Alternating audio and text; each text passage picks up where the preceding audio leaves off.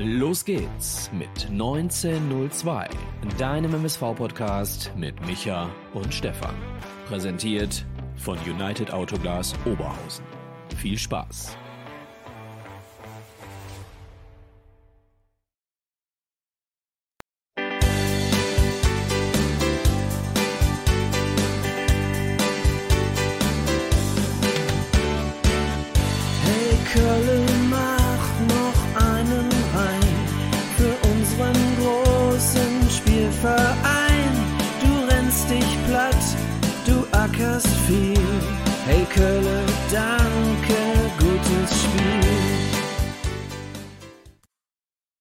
Folge Podpodcast 1902 mit der Review hier heute Abend mit dem 2 zu 4 leider aus Duisburger Sicht gegen Dynamo Dresden. Und der gute Micha, schöne Grüße an dieser Stelle, ist auf seiner wohlverdienten Weihnachtsfeier. Aber wir haben natürlich hier Ersatz gefunden und wir haben es äh, ein bisschen zurückgehalten und dementsprechend freue ich mich umso mehr, dass er heute am Start ist, trotz dieses Spiels, worauf wir gleich zu sprechen kommen. Und ihr habt es gerade schon im Hintergrund gehört. Der Niklas hat es, glaube ich, nicht gehört, aber wir haben natürlich seinen Jingle hier nochmal eingespielt. Schönen guten Abend, Niklas. Hi. Perfekt. Ja, ähm, die Leute schon hier vollzählig am Start, meckern schon. Man kann schon sagen, wir haben gerade hinter den Kulissen noch so ein bisschen gewerkelt. An wem das jetzt lag, könnt ihr euer eigenes Bild drüber machen. Aber ich glaube, umso mehr freuen wir uns, dass der Niklas heute sich auch zu später Stunde noch die Zeit genommen hat, um ein wenig über den MSV Duisburg, um über das Spiel und vieles weitere zu sprechen. Aber Niklas, zum Einstieg, wie geht's dir denn? Unabhängig mal von dem Spiel. Du hattest ja eine Verletzung zu Saisonbeginn und jetzt könnte man sagen, naja, davon muss man sich ja erst ein Stück weit wieder erholen. Wie fühlst du dich generell? Wie bist du drauf?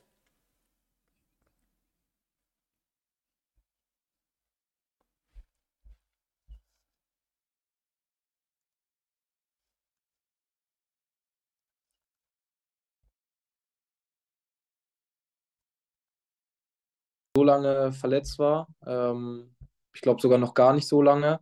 Von daher war es jetzt auch das erste Mal für mich. Ähm, und ja, aktuell wird es immer besser. Jetzt ist natürlich ähm, die Winterpause kommt natürlich jetzt. Ähm, ist natürlich für den Spielrhythmus eigentlich ganz, ganz blöd gelaufen sozusagen.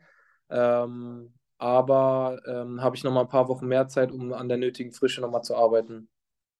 Ja, vielen Dank natürlich auch an die Leute da draußen, schon wieder vollzählig am Start hier. Und äh, ihr kennt uns, wir hauen heute Abend, also in dem Fall der Niklas und ich, wir werden hier gleich nochmal die Gewinnspielmaschine anschmeißen. Wir haben ja noch von uns hier den Adventskalender und dazu werde ich auch nochmal das passende Bild einblenden in dem Fall.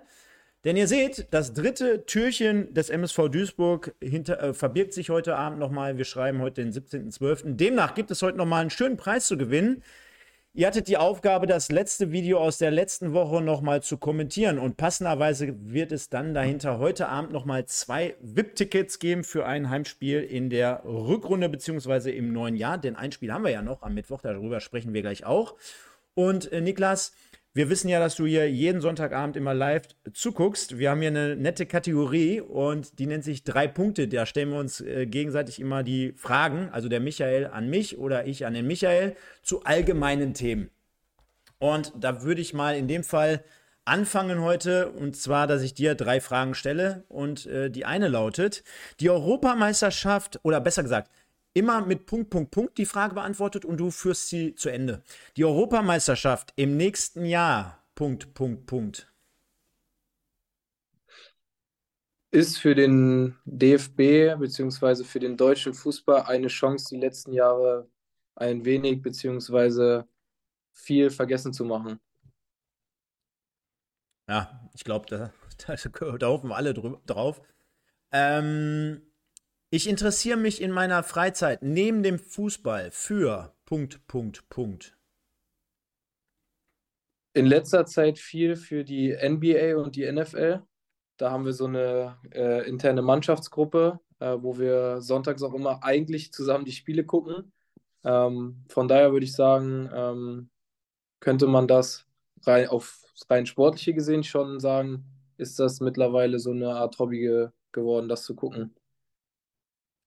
Das Jahr 2024. Punkt, Punkt, Punkt. Wird hoffentlich sportlich äh, um einiges besser als das letzte Jahr. Ich glaube, das können wir in dem Fall alle nur so unterschreiben. Und kommen deswegen auch direkt mal so ein bisschen aufs äh, Sportliche zu sprechen in deiner Person oder beziehungsweise über deine Person. Wir fragen immer alle unsere Gäste, die wir hier immer mal wieder am Start haben, wie bist du denn generell so zum MSV Duisburg überhaupt gekommen?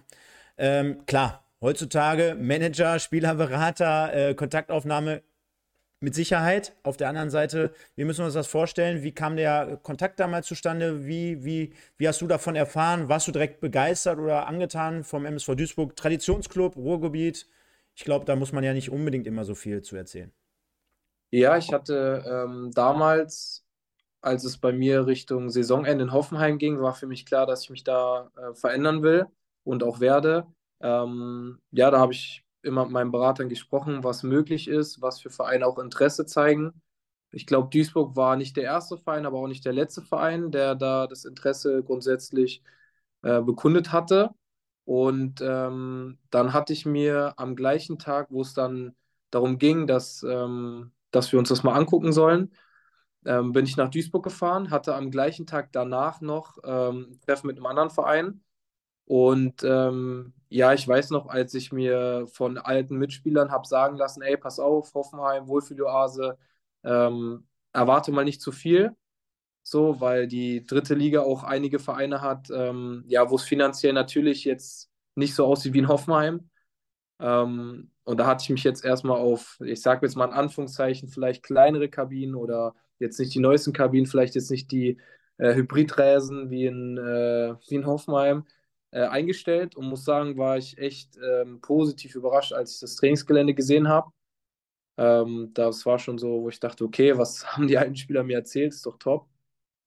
Und dann habe ich mich mit äh, Ziegel getroffen, habe mit ihm mich unterhalten und dann saß ich mit meinem Berater danach im Auto und habe eigentlich so schon zu ihm gesagt, dass ich da gar nicht mehr lange drüber nachdenken muss, sondern dass ich mich schon für Duisburg entscheide. Dann habe ich mir noch den anderen Verein angeguckt ähm, und war aber eigentlich eher nur pro Duisburg sozusagen. Und lustigerweise kam dann, ich glaube, entweder danach, auf jeden Fall vor meiner Unterschrift, kam die, der erste Teil der Duisburg-Doku raus bei RTL.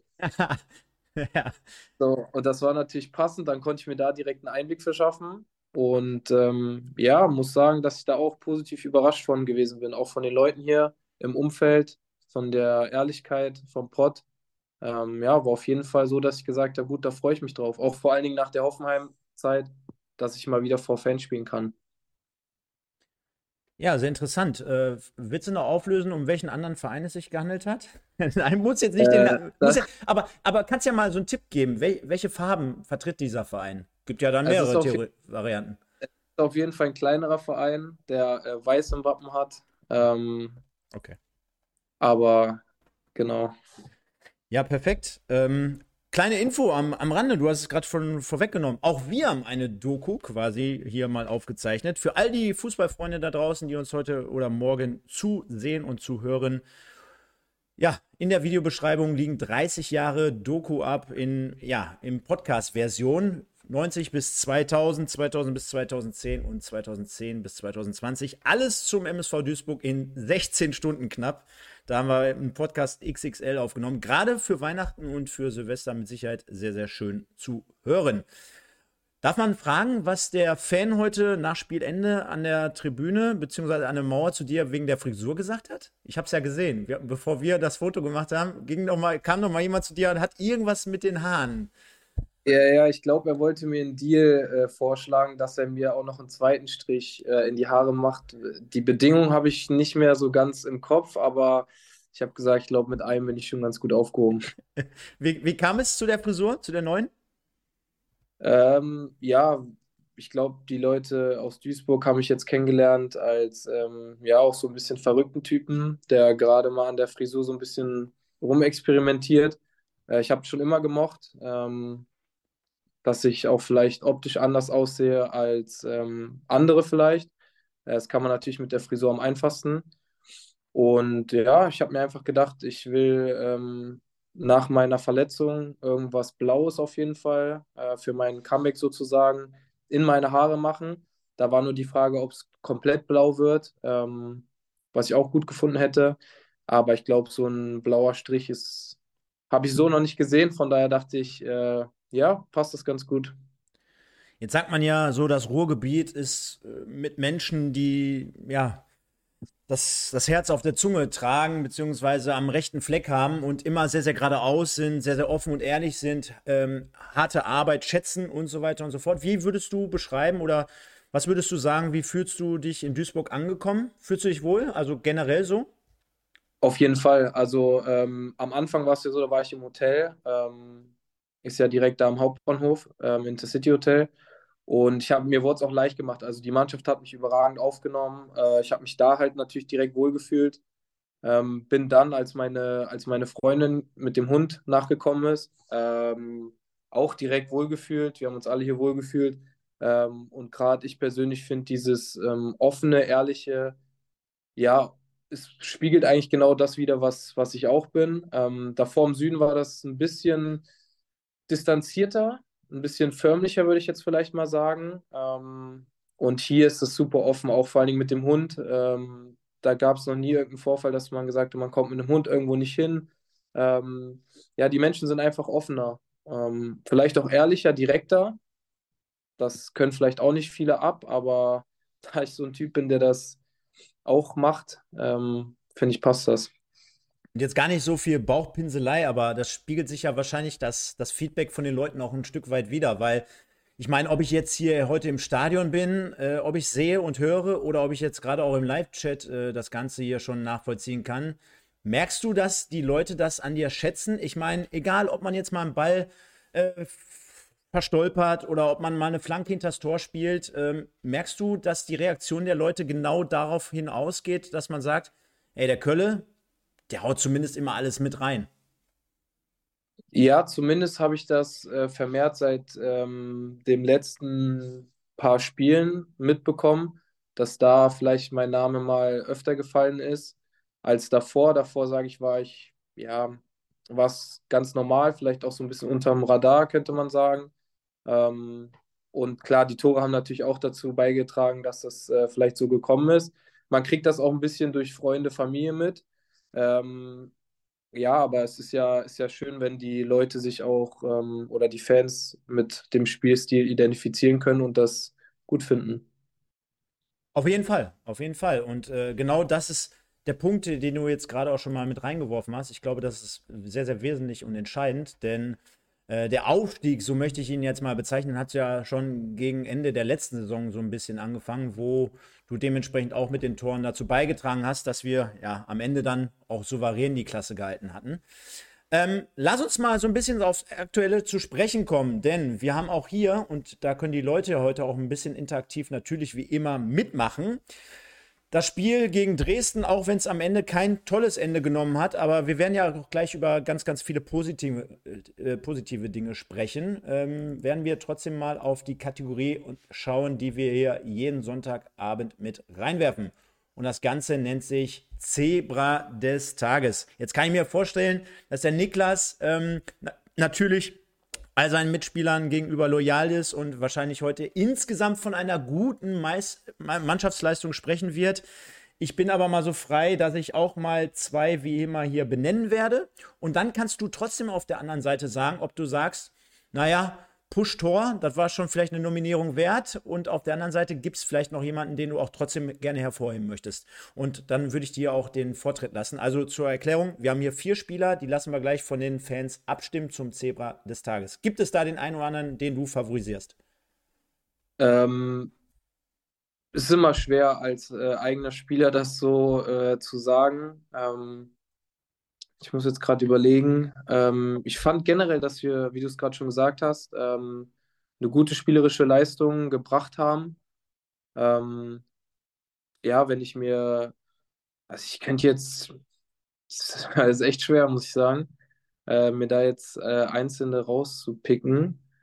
Ähm, gut, dann nehme ich auf jeden Fall mal ähm, ist ja kein Dislike, wenn man den anderen nicht nennt. Ne? Genau. Da nehme ich auf jeden Fall mal ähm, Bakker, weil ich sage, dass ähm, Bakker sehr wichtig ist in unserem Spiel ähm, als Leader und ich finde, da macht er äh, einen echt guten Job, äh, vor allen Dingen heute. Und ähm, da würde ich Bakker auf jeden Fall nehmen. Ähm, da ich denke, dass du ähm, Kolja nehmen wirst, würde ich einen zweiten nehmen und schwanke gerade zwischen unseren beiden IVs, Knolli und Josh und Tommy Pledel. Jetzt sage ich halt, gut, die Gegentore waren jetzt, ähm, waren jetzt vielleicht in den Situationen nicht, hätten wir besser verteidigen können. Ähm, trotzdem sage ich, dass sie wieder ein, ein gutes Spiel gemacht haben. Ähm, dann würde ich einfach mal Tommy Pledel nehmen.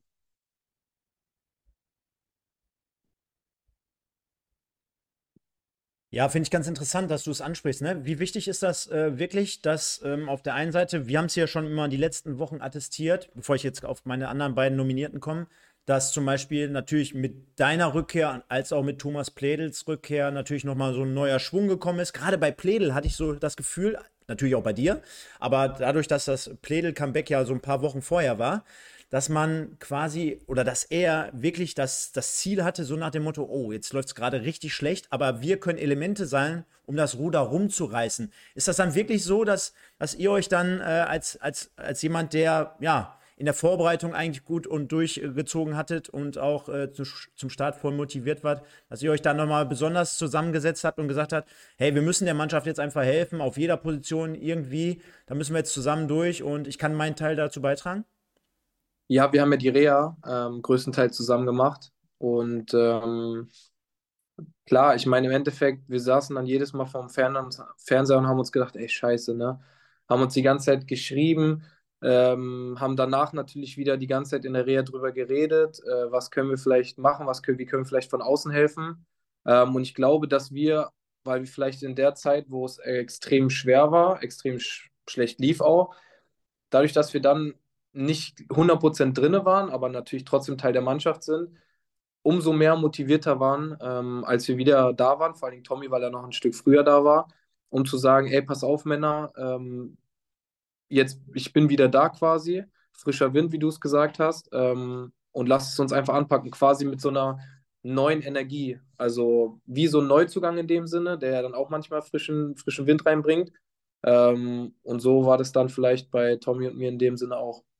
Also wenn ich mich dann immer so auf der Tribüne umschaue, wirklich alle Leute wirklich d'accord, dass sie sagen, schon gut, dass jetzt äh, die beiden wieder dabei sind, zumal ja auch gerade auf den offensiven Außenbahnen ja genau diese Vakanzen herrschten zum Teil.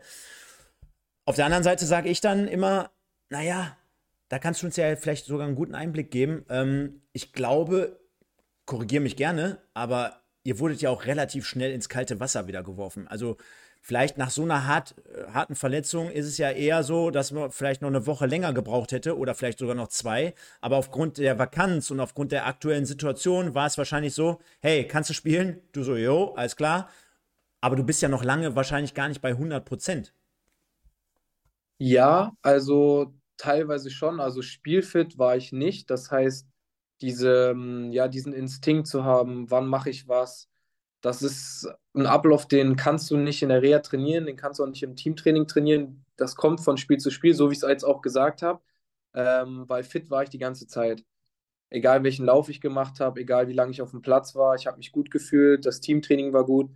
Aber diese Spielfitness wieder zu haben, das dauert halt einfach ein paar Spiele.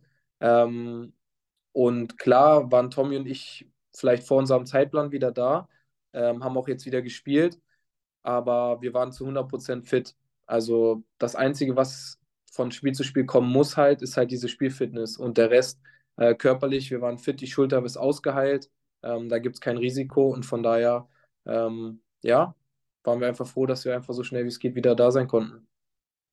Ich komplettiere mal das Feld und erweitere die beiden letzten Namen mit einmal deinem. Äh, ist klar, dass du dich wahrscheinlich selber nicht nennst, aber ähm, ja, Dankeschön. gerne. Ähm, werden wir mal schauen. Ich kann mir vorstellen, dass du gute Chancen heute Abend hast, äh, weil der ein oder andere schon äh, ja dich hier immer mal wieder fordert. Schauen wir aber gleich. Und auf der anderen Seite für mich wirklich, und das sage ich hier seit Wochen und da wiederholen wir uns auch ein bisschen, aber Josh Bitter, der macht das, finde ich, äh, sehr, sehr gut in der Innenverteidigung. Trägt echt dazu bei, dass äh, man dort äh, verspürt, dass da jetzt gerade im Moment nicht ganz so viel anbrennt. Jetzt wird der ein oder andere Komiker sagen, naja, Stefan, heute vier Gegentore. Kommen wir gleich darauf zu sprechen. Ist mit Sicherheit jetzt nicht gang und gäbe gewesen in den letzten Wochen.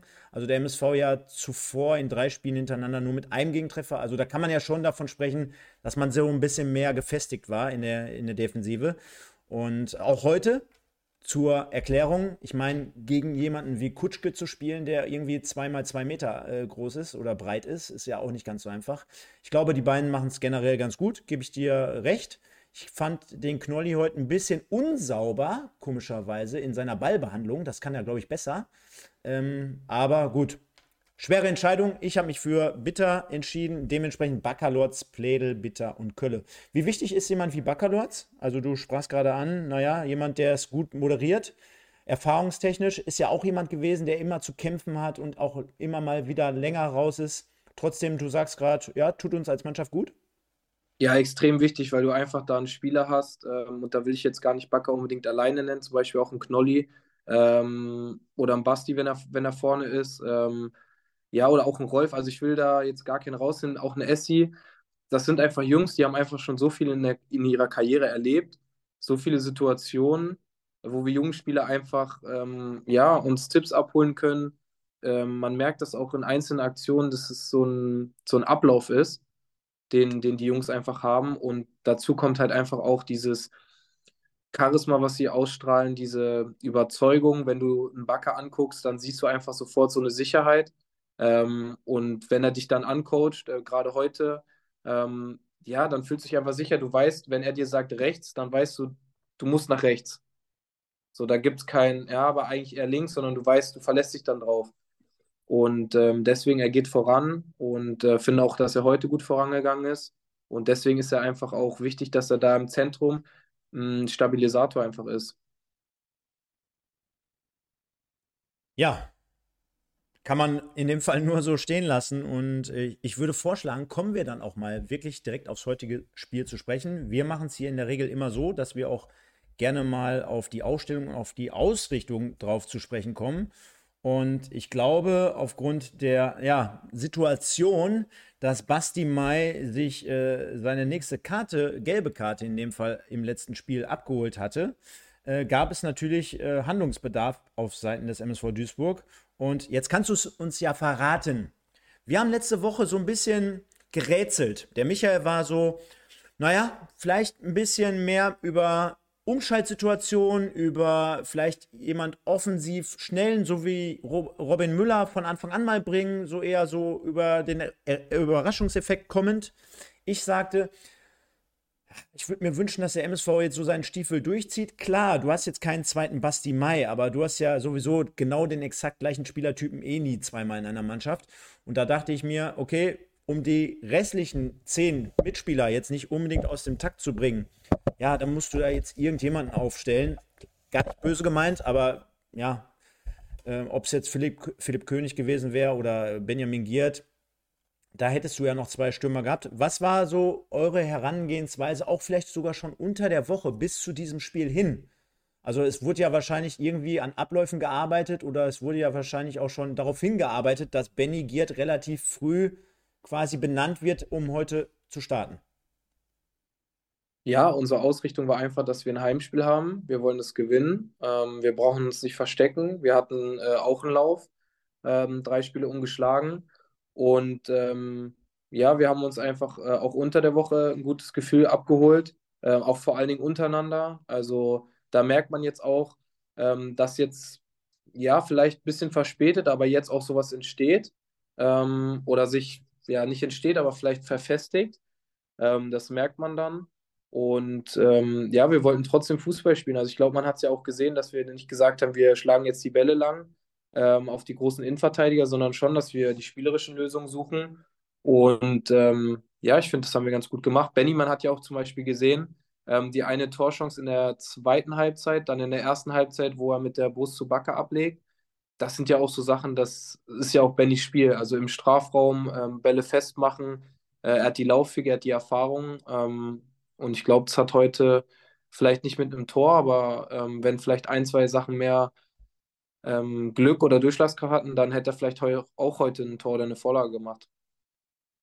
Der MSV mit folgender Aufstellung: Vincent Müller, Rolf Felscher, Joshua Bitter, Marvin Knoll, Tim Köter, Baccalords, Janda, Tommy Pledel, Kolja Pusch, Niklas Kölle, Benjamin Giert. Und ich sag mal so, ich kam leider Gottes oder ja, Gott sei Dank in dem Fall sogar ein paar mehr Minuten zu spät ins Stadion. Hab die erste Situation aber gar nicht mehr live gesehen, sondern musste sie mir gerade im Nachgang nochmal anschauen. Übrigens, ich habe 39 Euro für eine Karte bezahlt. Leute, Leute, Leute. Und am Anfang sollte ich äh, eine Karte kriegen für, für Oberrang und die kostet 34. Also da bitte nochmal an den Preisen etwas äh, drehen, liebe Leute. Kritik an dieser Stelle ist ja auch immer mal erlaubt. Ähm, kam dann aber ein paar Minuten zu spät und habe es im Nachgang nochmal gesehen. Also du wirst jetzt mit Sicherheit nicht sagen, ja, den muss er machen, aber boah, Tommy Pledel, da kannst du schon relativ früh auf 1-0 stellen. Dann geht das Spiel ja, ich will nicht sagen, in eine komplett andere Richtung, weil da wäre ja noch viel Zeit zu, zu spielen gewesen. Aber das wäre mit Sicherheit genau dieser Effekt gewesen, den ihr euch auch so äh, versprochen hattet. Äh, schöne Kombination, der Ball landet bei dir, du bringst die Flanke und dann Pledel, vielleicht so ein bisschen überrascht, dass der Ball so zwischen die Verteidiger kommt. Ja, er hat, also ich habe ihn ja einlaufen sehen ähm, und wollte den Ball auch da zumindest in die Region hinbringen. Ähm, ich glaube, er titscht einmal nochmal auf, ich weiß aber gar nicht mehr. Ähm, ich habe es nur nochmal in den Highlights gesehen, dass der Will vor ihm stand und ich glaube, es war relativ schwer, den, den zu sehen, beziehungsweise einzuschätzen, kommt er ran, kommt er nicht ran. Ähm, ja, wenn der Gegenspieler nicht da gewesen wäre, hätte er ihn blind reingemacht, aber ich glaube, so leicht, äh, wie es vielleicht aussah, war der gar nicht. Ja, das ist ja meistens der Unterschied, dass ihr auf dem Niveau spielt und wir sagen immer, jo, muss er machen. Schöne Vorarbeit von dir, wie gesagt, setzt sich gut durch auf der linken Außenbahn. Ich glaube, es war sogar noch ein Tunnel, den du mir eben da mitgegeben hast. Und ja, Tommy Pledel, leider Gottes nicht richtig äh, ja, hingekommen oder hinter den Ball gekommen, so dass der MSV dort hätte schon 1-0 aus meiner Sicht schon fast führen können, Schrägstrich müssen. Dann auf der Gegenseite Freistoßsituation, wo Vincent Müller das erste Mal sehr, sehr gut pariert. Und dann natürlich so eine umstrittene Situation, wo jetzt im Nachgang alle sagen, ja, Vincent Müller, den muss er haben, wenn er rauskommt. Klar, es gibt diese Formel, wenn ein Torwart im oder am 5-Meter-Raum herauskommt, dann entweder richtig alles ummähen, Ball abfangen oder in dem Fall vielleicht sogar mit den Fäusten so wegdreschen, dass da nichts passieren kann. Ja, er kommt nicht ganz ran, so äh, den Augenschein hat es, beziehungsweise touchiert nur den Ball leicht und ja, dann macht es Will aber auch ganz gut. Ne? Ich glaube nicht, dass jeder diesen Kopfball so wuchtig dann äh, äh, aus dem Stand heraus, also klar, er springt hoch, aber aus dem Stand setzt er zum Kopfball an, dass er den dann wirklich genauso ins Eck reinköpft. Äh, ja, zu, in der aktuellen Situation für euch ein Problem, 0-1, so kurz äh, nach Spielbeginn? Oder sagst du, hey, drei Wochen jetzt oder drei Spiele hintereinander, da merkt man schon, dass wir ein bisschen gefestigter waren? Vor drei Wochen, glaube ich, wäre die Antwort anders gewesen. Ähm, aber auch zum Beispiel auf dem Platz in Aue war das nach dem Gegentor so, dass ich nicht das Gefühl hatte, dass wir auseinanderbrechen, sondern okay, wir machen noch einen, wir verlieren das Spiel nicht. Und in dem Moment äh, dachte ich mir nur, ach nee, nicht schon wieder so, ein, so ein Kacktor, will ich jetzt mal sagen. Mhm. Ähm, ein Standardtor dann. Ähm, aber gerade die Minuten danach haben eigentlich gezeigt, ey, egal, weiter geht's. Wir, wir haben, bekommen hier unsere Chancen. Ich meine, klar, du siehst halt, die, die erste Chance von uns geht nicht rein, dann kriegen die das Ding, machen das Ding rein. Ähm, aber trotzdem, glaube ich, war die Energie auf dem Platz so, dass wir gesagt haben, egal was ist, wir, wir machen weiter. Und das war ja auch so das, was wir uns davor gesagt haben. Egal was passiert, ähm, wir stehen da zusammen und machen einfach immer weiter. Genauso habt ihr auch äh, weiter gespielt. Du sagst es gerade, ähm, denn äh, schöne Kombination über die rechte Seite. Es ist dann im Endeffekt Pledel, der den Ball reinbringt auf Benny Giert. Die Szene hast du gerade schon mal beschrieben. Der legt dann wiederum ab als Boxspieler mit der Brust. Baccalords läuft in dem Fall durch. Guter Laufweg an dieser Stelle. Und naja, wir diskutieren hier jeden Sonntag, Niklas, und daran sieht man schon so ein bisschen symptomatisch, wo es dem MSV derzeit natürlich auch fehlt. Quasi diese Kaltschnäuzigkeit, auch wenn es in den letzten Wochen mit Sicherheit vermehrt besser wurde, aber aus solchen Situationen dann, und ich glaube, wir kommen nachher beim Fazit drauf zu sprechen, könnte so auch der Unterschied sein zwischen einer Mannschaft wie Dresden und euch aktuell. Also Baccalords mit einer sehr, sehr guten Möglichkeit. Dann ging es aber weiter. Ähm, kurz vor der Halbzeit war es dann soweit. Ähm, sehr sehenswerter Treffer. Erst der lange Ball von Josh Bitter und auch dort warst du daran beteiligt. Spricht man davon, dass es dann deine Vorlage war, in dem Fall, also ein Scorer für dich auf, äh, auf diesem Weg, denn du gewinnst das Kopfballduell. Der Ball wird einmal vom Dresdner abgewehrt. Kolja Pusch, ich sag mal zentral vom Tor, gute 20 Meter, einfach mal mit der linken Fackel. Und ich glaube, viele waren sich einig, das ist ein Kandidat fürs Tor des Monats. Ja, würde ich Stand jetzt auf jeden Fall auch so sagen. Ähm, ja, ob das eine Vorlage dann ist, äh, würde ich natürlich gerne also will ich jetzt auch nicht lügen, nehme ich mit. Äh, ja, ob es dann offiziell eine Vorlage ist, weiß ich nicht, aber egal, Hauptsache das Tor. Genau. Spricht man ja auch davon, dass es meistens immer ein psychologischer guter Zeitpunkt ist, wenn die eine Mannschaft mit dem Für oder mit dem Ausgleichstreffer in, der, in dem Moment in die Halbzeit geht und die andere ja vielleicht so einen Knacks bekommt. Wie, wie war generell eure Stimmung in der Kabine? So nach dem Motto, ja, mal, wir können doch hier locker mitspielen. Das heißt locker, aber wir können sehr, sehr gut mitspielen. Wir haben jetzt äh, nochmal Rückenwind mit dem mit dem Ausgleichstor. Und generell, davon sprechen wir auch sonntags äh, immer sehr, sehr häufig, weil auch wir haben mal Fußball gespielt, zwar nicht auf eurem Niveau, aber trotzdem weiß man ja, wie es ist. Du hast ja eine gewisse Grundstimmung in der Kabine, du hast nochmal ein Tor erzielt und du spürst, dass eine Mannschaft wie Dresden, die ja auch ein bisschen angeschlagen schon nach Duisburg kam, dass die auch verwundbar ist. Das heißt, du merkst ja wahrscheinlich auch als Spieler im Laufe der Spielzeit, dass da ein bisschen mehr geht. Ja, das war so eine so eine positive Energie, das war so eine Kribbeln in der Luft, äh, würde ich jetzt mal sagen. Ähm, weil ich glaube, das Tor war einfach die Belohnung für die Minuten nach dem, nach dem Gegentreffer, einfach für unsere erste Halbzeit. Und ähm, ja, ich glaube, das Tor war nochmal so ein, so ein i-Tüpfelchen, sodass man gesagt hat, okay, wir hätten auch ohne das Tor ein gutes Gefühl, wir machen da genau weiter, wir sind jetzt dran. Ähm, durch das Tor war das natürlich dann nochmal bestätigt worden und dann haben wir uns in der Kabine ähm, halt gesagt, Männer, wir, wir können die heute packen. Lass uns einfach da weitermachen, wo wir eben aufgehört haben. Und ähm, ja. Ja. Dementsprechend ging es mit dem 1 zu 1 in die Halbzeitpause und äh, für die Kollegen äh, bei Magenta Sport äh, waren heute nochmal Michael Preetz am Mikrofon, äh, Ferry Schmidt, äh, hast du die ganzen, in Anführungsstrichen, Legenden vom 93er Aufstieg äh, nach dem Spiel noch in den Katakomben sehen können? Äh, ich hatte einen Dopingtest, äh, von daher musste ich da, ich war kurz bei meiner Family auf der anderen Seite ähm, oder beziehungsweise nach dem Magenta-Interview dann äh, rüber auf die andere Seite, dann wieder zurück ähm, und dann sollte ich auch relativ unverzüglich in den äh, Kontrollraum sozusagen. Aber, aber, hast du mitbekommen, dass der MSV Duisburg damals 93 in die erste Bundesliga aufgestiegen ist und dass die Mannschaft heute da war? Zumindest Großteil. Ja, also auf jeden Fall. Äh, es war ja auch Teil der Doku, mhm. glaube ich, mhm. wenn ich mich nicht richtig erinnere. Ähm, aber dass sie da waren, äh, habe ich jetzt nicht mitbekommen, so wirklich.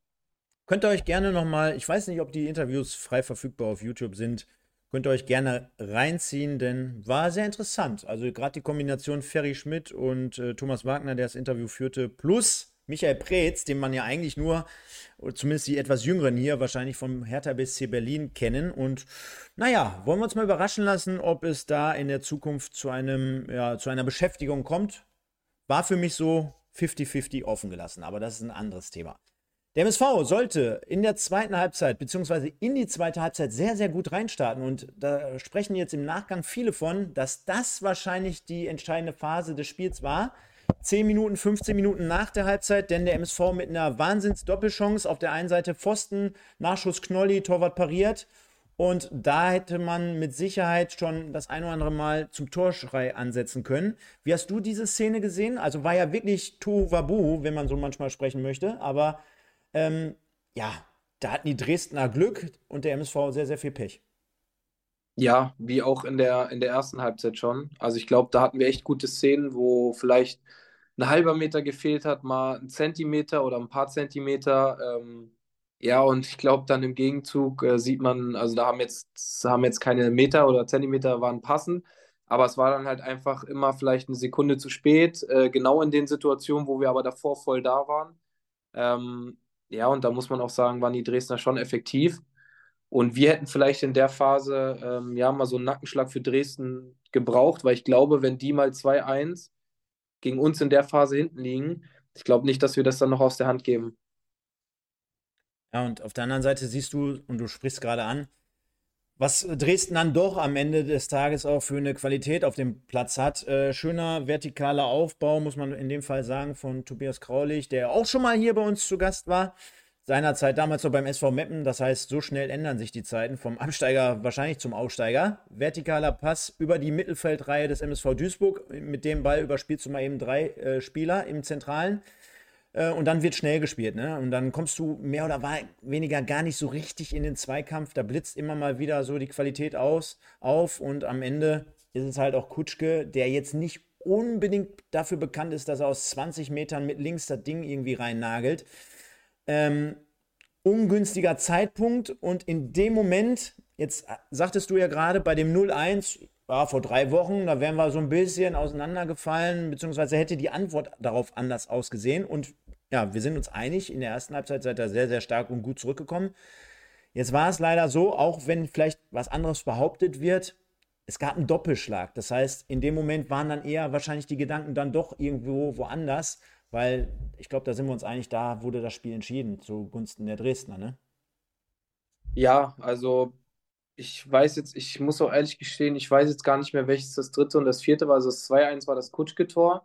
Ich glaube, das 3-1 war, wo sie sich von hinten bis nach vorne durchgespielt haben, glaube ich. Mhm, mhm, das haben sie auch einfach gut gespielt. Das, klar kann man jetzt sagen, man hätte das und das besser verteidigen können. Wahrscheinlich auch müssen, sonst wäre das Tor nicht gefallen. Ähm, ja, aber da hatte Dresden, ich meine, klar, Dresden ist auch eine Mannschaft. Wenn die da mal so ein bisschen Überwasser haben, dann wird es natürlich auch nicht leichter. Also, das war dann in dem Moment einfach so, ja, haben sie echt gut gemacht und wir bei uns haben vielleicht dann doch die, die paar Prozente in der Situation gefehlt. Ich habe es zumindest von meiner Seite aus und von meiner Perspektive so wahrgenommen, dass gerade beim 3-1 so ja, das, das Anlaufverhalten nicht komplett stimmte. Ne? Also ich, man hatte ja schon das Gefühl, dass ihr aktiver sein wollt als im Vergleich zu den letzten Wochen, gerade in der Anfangszeit unter Boris Schommers, der natürlich erst euch mal kennenlernen musste. Dann hattest du relativ spiel, äh, schnell das eine und das andere Spiel, wo wahrscheinlich relativ wenig war, umzustellen. Dann seid ihr wieder zurückgekommen, also du und Pledel beispielsweise. Äh, das ist schon klar, das haben wir auch immer hier wieder äh, sonntagsabends mit reingeworfen. Aber in dem Fall war es halt so, äh, klar, Aktivität schön und gut, aber ich glaube, gerade hinten heraus gespielt, du hast es gerade gesagt, von Dresden im Spielaufbau, dann äh, wird in der Mitte, glaube ich, am Anfang zu spät gekommen. Dann äh, rückt Rolf Felscher unnötigerweise, glaube ich, aus meiner Sicht zumindest auf der Höhe der Mittellinie raus, macht das ganze Spielfeld auf. Pledel muss hinterherhetzen, kommt nicht mehr hinterher. Und dann ist es halt auch wirklich so, wenn wir jetzt Dresden oder neutrale Zuschauer wären, dass die es dann auch konsequent bis zum letzten Mann ausspielen. Ne? Also wenn du siehst, wie Kutschke dann in den Raum geht, dann den Kopf oben behält und dann nochmal schön zurücklegt. Ich meine, da muss Zimmerschied, glaube ich, in dem Fall ja auch gar nicht viel machen und dann nur noch äh, zum 3 zu 1 mehr oder weniger ins leere Tor einschieben. Das war dann so aus meiner Sicht so der Enkelbreaker. Ähm, wie war es für dich auf dem, auf dem Feld? Du sagtest gerade, ja gut, wir haben trotzdem so ein paar Alpha-Tiere, Baccalords und äh, der ein oder andere. 3-1, 25, 30 Minuten noch zu spielen, sollte man ja eigentlich noch was machen können, ne? Ja, äh, vor allen Dingen, äh, wenn man sieht, wie wir auch davor gespielt haben ähm, und dass wir zu Chancen kommen dann, ähm, und es bringt ja nichts. Also, du hast gerade gesagt, man hatte noch so lange Zeit zu spielen. Wir haben uns vorher ähm, ja dazu sozusagen untereinander verpflichtet, dass egal was passiert, äh, wir das zusammen durchstehen, ja, zusammen durchspielen vor allen Dingen auch. Und ein Spiel ist ja nach 60 Minuten nicht vorbei, egal wie steht. Mhm. Ähm, und ich glaube, man hat auch gesehen, dass wir weitermachen wollten und weitergemacht haben, nach vorne gespielt haben. Ähm, ja, das 4-1 war dann, glaube ich, so ein da standen wir dann, glaube ich, zu offen. Ich glaube, da wollten wir vielleicht in der, in der Situation zu viel ähm, und waren dann vielleicht schon zu früh zu wild nach vorne.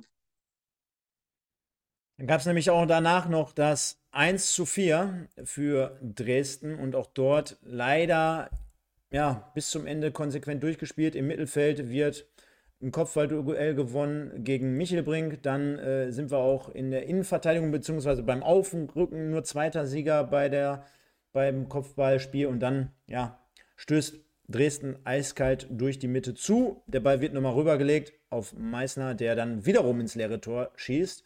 1 zu 4 und dann zu dem Zeitpunkt, da weiß ich noch, wo ich da saß, kam ich mir vor wie im falschen Film, weil die Leute um mich herum wirklich in der Halbzeit alle noch sagten, 1-1 würde ich so nehmen. Sehr, sehr gute Leistung bis dahin.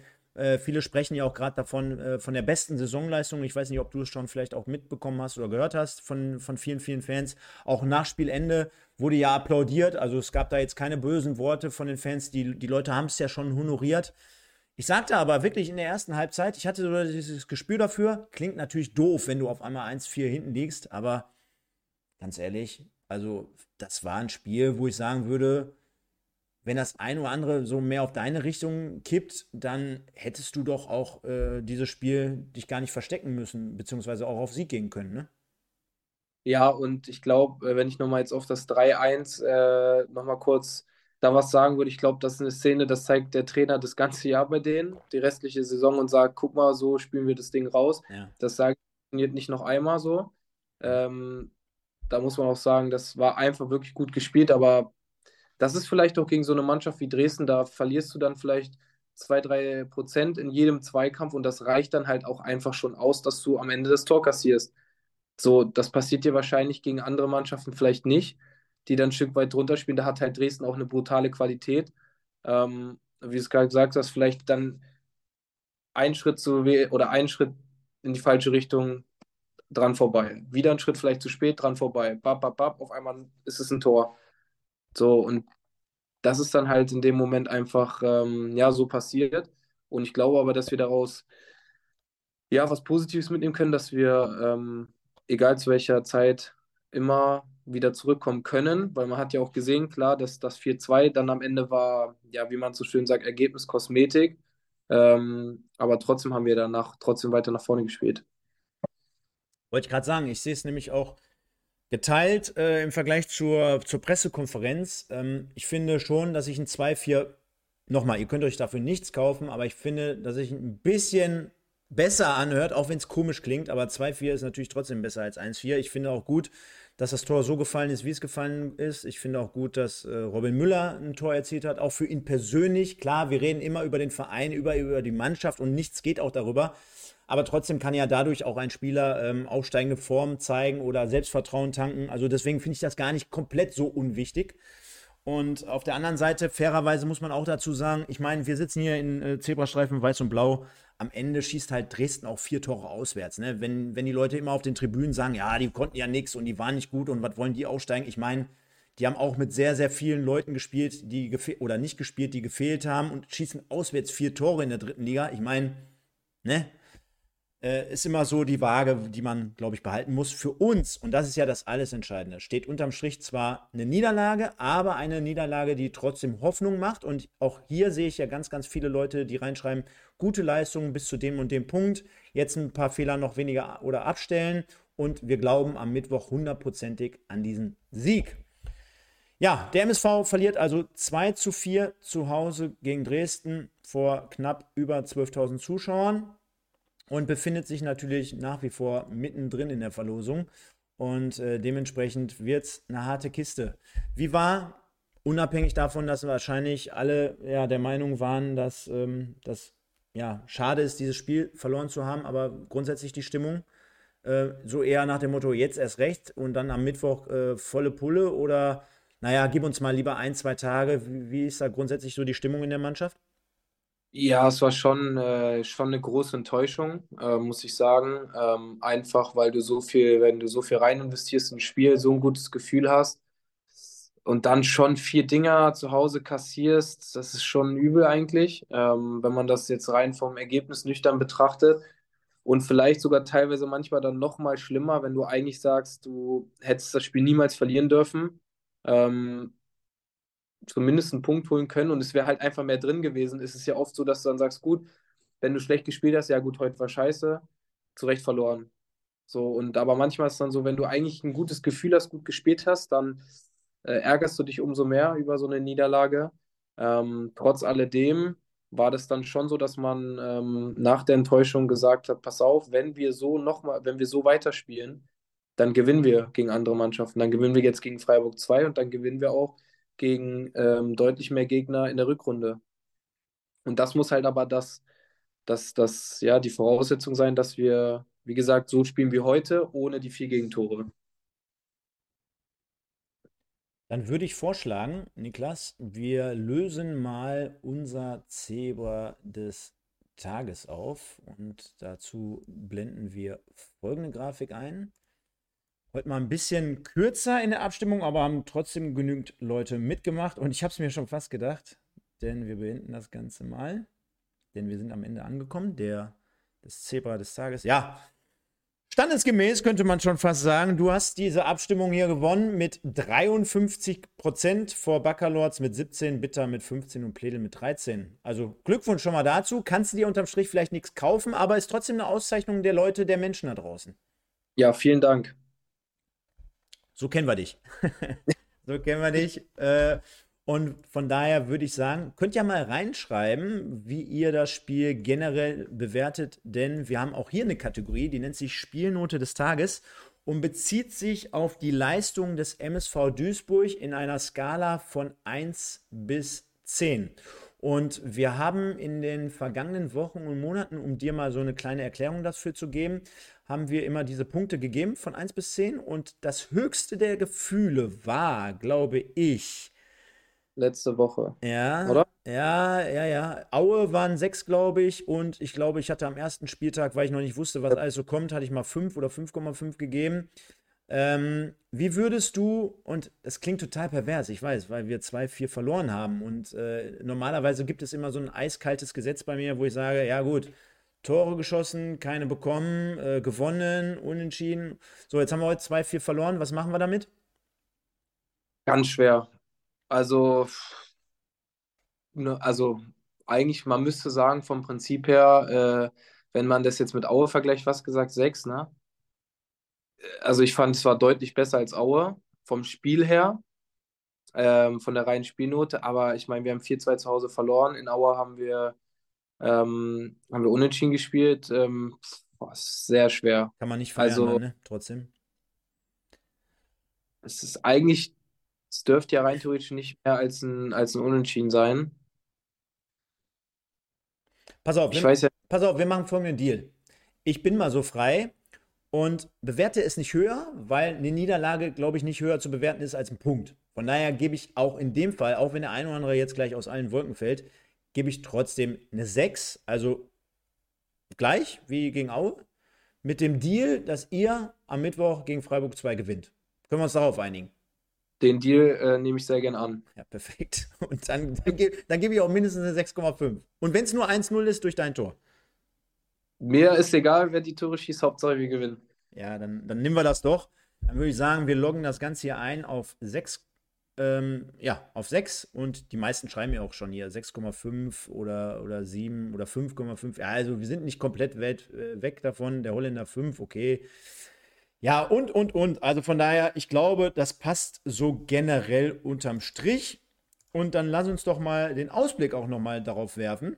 Denn wir haben gleich noch, liebe Leute, für euch da draußen die Fanfragen und einmal äh, den Gewinn. Es gibt hier noch unseren schönen Weihnachtskalender. Ihr hättet dazu einfach nur die Videos oder das Video aus der letzten Woche hier kommentieren müssen in der Ausgabe gegen Aue dann werdet ihr schon sofort mit in der Verlosung gewesen. Und was ihr dazu hättet oder immer noch tun könnt, ist einmal Podbolzer bei YouTube abonnieren, das Video aus der letzten Woche liken und das Video aus der letzten Woche kommentieren.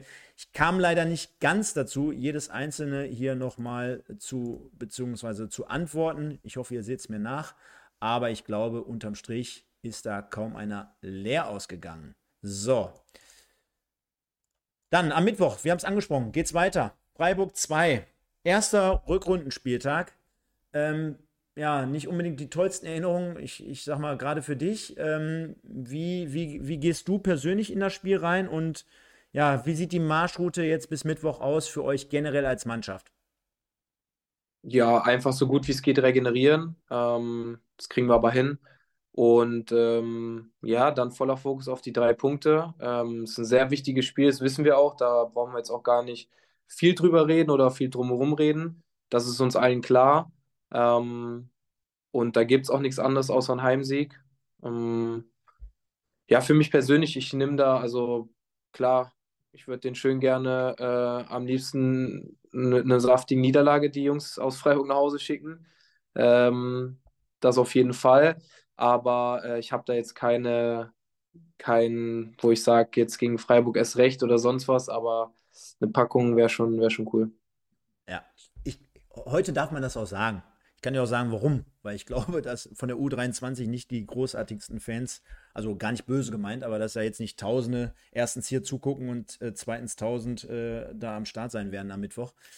Ähm, wir sind natürlich auch alle zugange vor Ort. Äh, viele Grüße an den Frank von United Autoglas Oberhausen, vom Guido, Guido Lilienthal, dann der Alex, Alexander Elskamp, dann der Micha natürlich und meine Wenigkeit, also für diejenigen, die dort am Mittwoch am Start sind. Wir sehen und wir hören uns und dann würde ich sagen, Niklas, kommen wir nochmal auf eine Kategorie zu sprechen, denn wir haben im Vorfeld natürlich auch gefragt, beziehungsweise gesagt, generell einmal was zum Spiel und einmal was bitte zu dir. Und da unterscheiden wir jetzt gleich. Da gucken wir mal, wo haben wir es denn hier? Die Fanstimmen. Und zwar nehmen wir sie hier mit rein.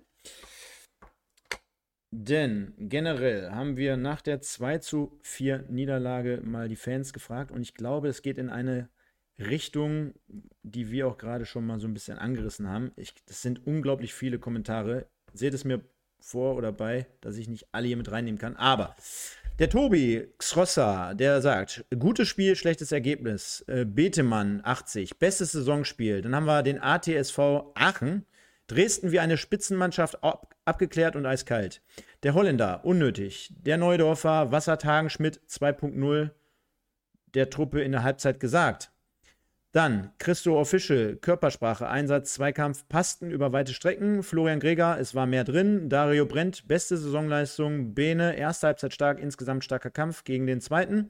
Super Thomas, Dresden reichten zehn starke Minuten. Dann der Julian, Julian Funk, hier unser Freund vom Kanal. Wochenlang emotional tot, kaum drei passable Spiele gemacht. Regt mich der Scheiß wieder auf. Dresden heute absolut schlagbar, episch verkackt. Okay, er ist sehr, er ist sehr kritisch heute mal. Dann haben wir den Chris Chiplin. Müller leitet die Niederlage ein. Der Devin Hengst, gut gespielt, klar. Äh, aber wir brauchen so langsam auch mal Punkte. Da sind wir uns definitiv einig. Mektorito, zwei Tore zu Hause, muss mindestens ein Punkt sein, nicht gut. Petra, total unnötig. Sebastianko hätte man nicht verlieren müssen. Ben 47, sehr, sehr schlecht. Okay. Dann Hoppy, Ergebnis spiegelt den Verlauf nicht wieder. MSV Christoph, gutes Spiel, auch wenn das komisch klingt bei vier Gegentoren. Dann haben wir den JXTN, Klassenerhalt machbar. Gegen Dresden darf man mit so einer Leistung auch mal verlieren, schreibt der Baron. Dann haben wir noch den Fresh and Funky 84. Abwehr total überfordert, Sturm keine Gefahr weiterhin. Der Marco äh, unverdient, trotzdem sollte man die Nummer 1 überdenken. Und er schreibt noch zusätzlich unverdiente Niederlage. Da gehen die Meinungen dann doch ein bisschen weiter auseinander, hatte ich jetzt gerade so das Gefühl beim Vorlesen. Ähm, ja. Ist vielleicht auch ein bisschen darauf geschuldet, dass generell, wie, wie, hast du so den MSV in den letzten Jahren so wahrgenommen? Wir haben ja vorhin ganz am Anfang darüber gesprochen, wie du zum MSV gekommen bist. Denn ich will darauf hinaus, naja, der MSV-Fan, der muss auch aktuell sehr, sehr viel durchmachen. Ja, auf jeden Fall. Also ich habe es ja auch gerade gemerkt, als ich, äh, als ich verletzt war in der Zeit, wo man dann ja auch quasi äh, als Fan zu Hause vorm Fernseher oder im Stadion sitzt ähm, und man so eine Art, ja, also man ist einfach machtlos, ne? Man kann ja nichts machen.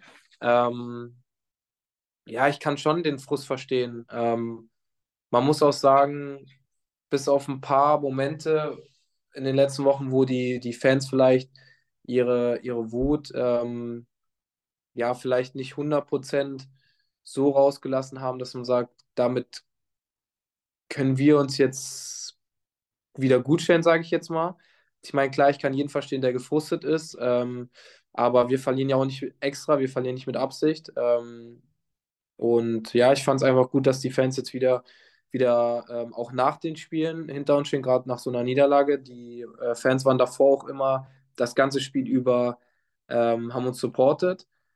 Ähm, deswegen kann ich die Stimme auch irgendwo verstehen. Das ist Sport, da sind extrem viele Emotionen drin und ähm, der eine kann das vielleicht äh, objektiver sehen als der andere. Von daher ist das, ähm, ist das okay. Es war ja auch von bis dabei, ne? Und es kommt, glaube ich, auch immer ein bisschen darauf an, der, der Zeitpunkt, wann man sowas absetzt oder schreibt.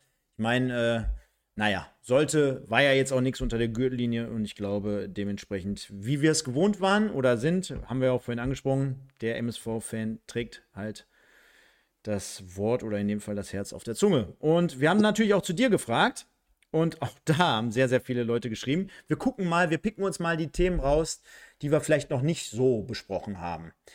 Ähm, der Devin Hengst, immer gern genommene Frage dein Vorbild beziehungsweise dein bester Mitspieler und dein bester Kollege beim MSV. Wow, direkt drei Dinger. Vielleicht mal immer ganz kurz und knapp beantwortet. Dein Vorbild. Ähm, ist jetzt tatsächlich gar nicht mehr so leicht. Als Linksverteidiger war was David Alaba. Ähm, jetzt gibt es viele. Ich versuche einfach, mir von vielen Spielern was abzugucken und dann so ein bisschen mein eigenes Ding draus zu machen. Verändert sich mit deinem Positionswechsel dann auch, äh, höre ich daraus, äh, dein, dein Vorbild? Also wenn du sagst, Alaba war es vorher und jetzt mittlerweile versuchst du da irgendwie so dein eigenes Ding zu machen? Also geht das dann eher in die Richtung offensiver Spieler? Ja, also klar, ich meine, mir würde es jetzt vielleicht ein bisschen schwerer fallen, als linksoffensiver Flügel äh, mir David Alaba bei Real Madrid in der Innenverteidigung was abzuschauen.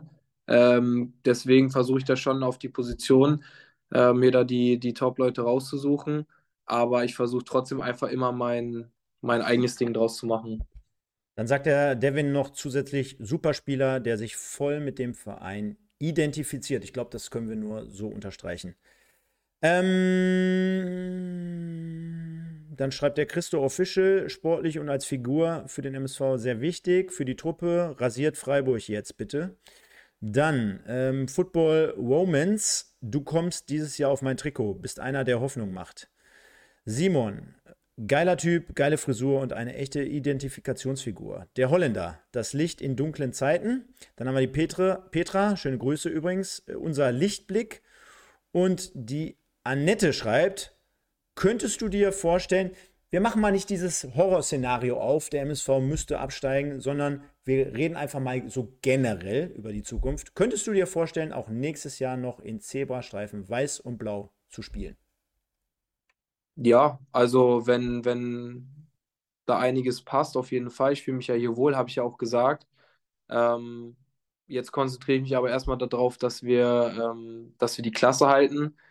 Äh, ich glaube, das ist das Wichtigste und äh, ja, über mehr kann ich mir da auch äh, gerade noch gar keine Gedanken machen.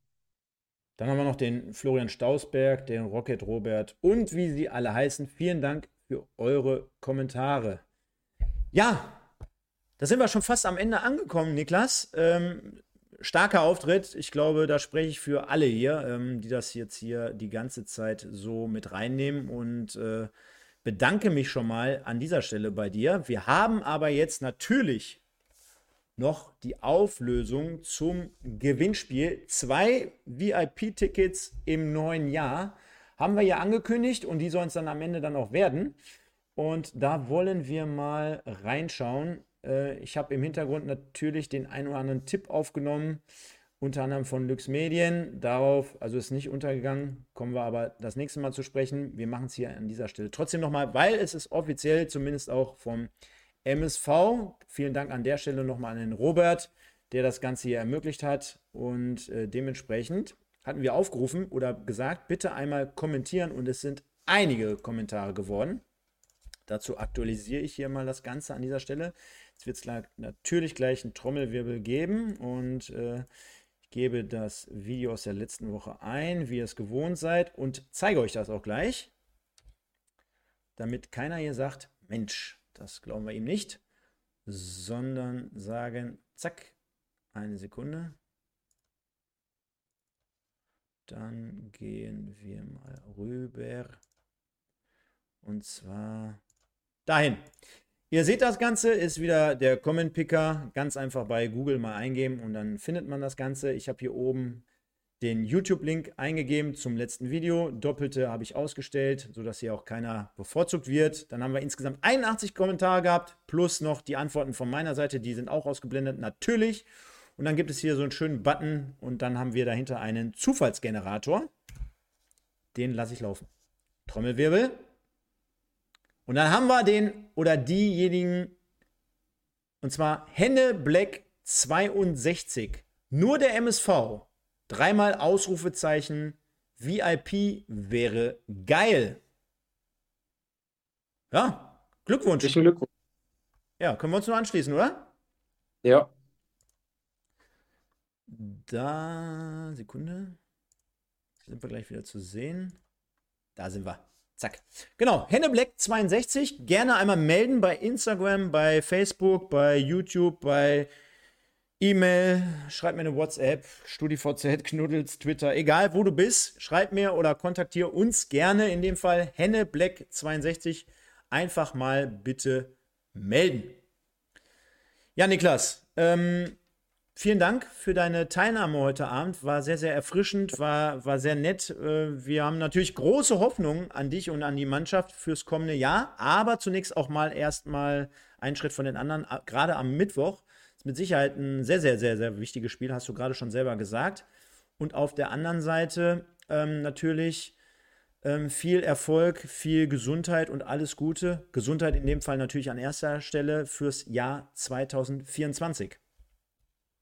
Vielen Dank, gleichfalls. Ähm, danke für die Einladung. Hat mir sehr viel Spaß gemacht. Und äh, danke auch an die ganzen Fans, Zuschauer, die freundlich kommentiert haben und abgestimmt haben. Muss, musst du dir morgen nochmal im Nachgang angucken. Vielleicht hast du dann nochmal eine Minute Zeit. Liebe Leute, ja. Ich kann nur soweit schon mal vorausschauen und sagen, am Mittwoch sehen wir uns nochmal hoffentlich alle im Stadion. Dann haben wir hier zusammen, der Michael und ich, am 28. Dezember unseren letzten Stream in diesem Jahr. Dementsprechend wollen wir nochmal auf das komplette Kalenderjahr des MSV Duisburg im Jahre 2023 zurückschauen. Also in dem Fall Silvestergala hier angesagt. Nein, für Andreas Rösser nicht am 31. Da möchte ich auch mal was anderes machen, sondern am 28.12. Uhrzeit wird noch äh, bekannt gegeben. Und äh, an all die Gewinner in den letzten Tagen und Wochen bitte gerne nochmal Erinnerungen schreiben. Die Preise gehen jetzt ab morgen heraus, sodass ihr sie dann zu Weihnachten noch unter dem Tannenbaum liegen habt. Und an dieser Stelle bleibt mir natürlich nichts anderes über, als zu sagen, liken, kommentieren und abonnieren. Dir, Niklas, wie gesagt, vielen, vielen Dank. Gerne auch nochmal die Motivation mit in die Mannschaft tragen. War sehr, sehr angenehm. Ich glaube, du bist heute hier mehr als richtig, richtig gut angekommen. Und von daher, liebe Leute, kommt gut durch die Woche. Wir sehen und wir hören uns. 28.12. geht es weiter. Und ganz zum Schluss, wie soll es anders sein, haben wir hier nochmal einmal für euch den einzigartigsten Kölle-Song überhaupt. Bis nächste Woche und dann ciao. Nur der. Ciao, ciao.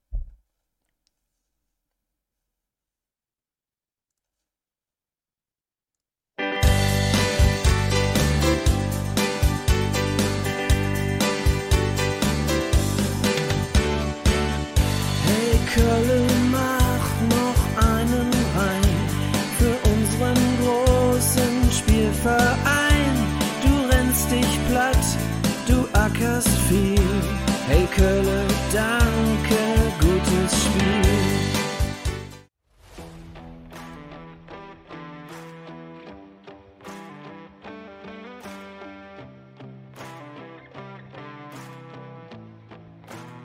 Los geht's mit 1902, deinem MSV-Podcast mit Micha und Stefan. Präsentiert von United Autoglas Oberhausen. Viel Spaß!